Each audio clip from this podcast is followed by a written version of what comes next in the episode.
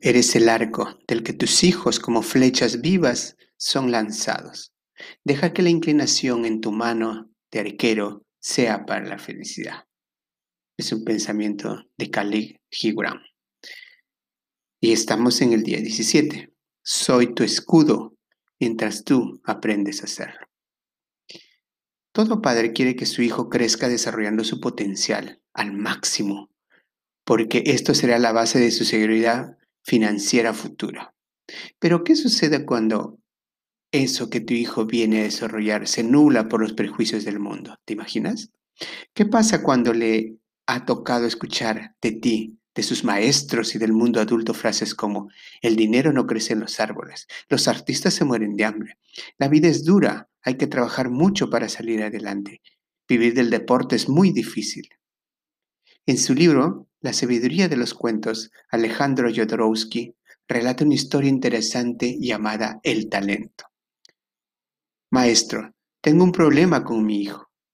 Me trajo las notas del colegio, una alta calificación en dibujo y una pésima calificación en matemáticas. ¿Qué harás? dijo el maestro. Dime, ¿tú qué harías? Ya, es lo que respondes. Bueno, la madre respondió, le pondré de inmediato a tomar clases particulares con un profesor de matemáticas. Necio, ponlo de inmediato a tomar clases con un profesor de dibujo. Todos servimos para algo, pero no todos servimos para lo mismo. Bo Eason, un reconocido jugador de fútbol americano, está apoyando a su hijo a lograr sus sueños de manera muy poderosa y efectiva. Su hijo a los seis años de edad le dijo que tenía tres grandes sueños. Ser el velocista más rápido, el mejor jugador, jugador de hockey y también el mejor jugador de básquet como sus ídolos, Usain Bolt, Wayne Gretzky y Michael, y Michael Jordan. Lograr ser el mejor jugador del mundo en un solo deporte es casi inalcanzable, pero lograrlo en tres, nadie lo ha alcanzado nunca. Sin embargo, Bob decidió que si su hijo tenía ese sueño, lo apoyaría de manera incondicional para lograrlo. Para hacerlo empezó ayudando a su hijo a decorar su cuarto con fotos y cuadros de sus ídolos del deporte. El niño escribió con su propia letra decretos y afirmaciones como solo hazlo, piensa sin límites, vence desde dentro, y los pegó en las paredes de su recámara. Con esto le ayudó a crear el contexto que lo apoyase a evocar los recursos que lo empoderarían para lograr su propósito. Además consiguió entrevistas nada fácil de hacer y llevó a sus hijos a practicar con sus héroes y conversar con ellos. Pero no se detuvo ahí, habló con cada uno de los maestros en la escuela y con los entrenadores, les explicó cuáles eran las metas que su hijo perseguía y acordó con ellos que de ninguna manera les enviaría mensajes que le restaran poder. Prohibido decir cosas como eso nadie lo ha logrado antes o es imposible y mucho menos no eres lo suficientemente bueno o mejor dedícate a estudiar. Todos acordaron brindarle apoyo incondicional. Con esto Bo creó el contexto seguro, el escudo protector para que su hijo pudiera crecer creyendo en él mismo. Por supuesto, sabía que su hijo iba a encontrarse con personas que le dirían, estás loco, eso es imposible. Lamentable el mundo, lamentablemente el mundo está lleno de esas personas. Él lo entendía perfectamente porque le tocó lidiar con esto mientras perseguía su propio sueño. Pero su trabajo como padre era protegerlo y ayudarle a fortalecer sus sistemas de creencias hasta que él pudiera hacerlo por él mismo. Para muchos puede sonar exagerado hacer esto con un niño de seis años. Después de todo, ¿qué podría saber un niño tan pequeño sobre lo que hará en su futuro? Pero a pesar de que pareciera que Bob estaba totalmente enfocado en que su hijo lograra ser el jugador más valioso de los tres deportes, su objetivo central era transmitirle poderosamente estos mensajes. Creo en ti. Tienes mi apoyo incondicional y total. Creo en ti. Cuando lo haces, cualquier cosa es posible. Eres quien tú elijas ser. Persigue tus sueños. Cada niño viene a brillar, recuerda. Tiene, tu hijo tiene un conjunto único de habilidades, talentos y dones que descúbrelo. y apóyale en eso. Pero tenerlo no es garantía de que los desarrollará. Para ello necesitará creer en él mismo y para creer en él mismo necesitará tu apoyo incondicional. ¿Estás de acuerdo? Listo, ahora vamos a hacer la magia, el encantamiento de la hora. Durante los días anteriores has trabajado en reconocer los dones y talentos de tu hijo. Ya sabes que le apasiona y los que, ha disfrutado, y los que has disfrutado junto con él. Además, identificar, perdón, además, identificaste tus proyecciones y comenzaste a retirar sus expectativas malsanas, aceptándolo por ser quien es y no por quien quieres que fuese. Todo este trabajo previo preparó el terreno para que el trabajo de hoy, en el que le demostrarás tu apoyo hacia quien él quiere ser.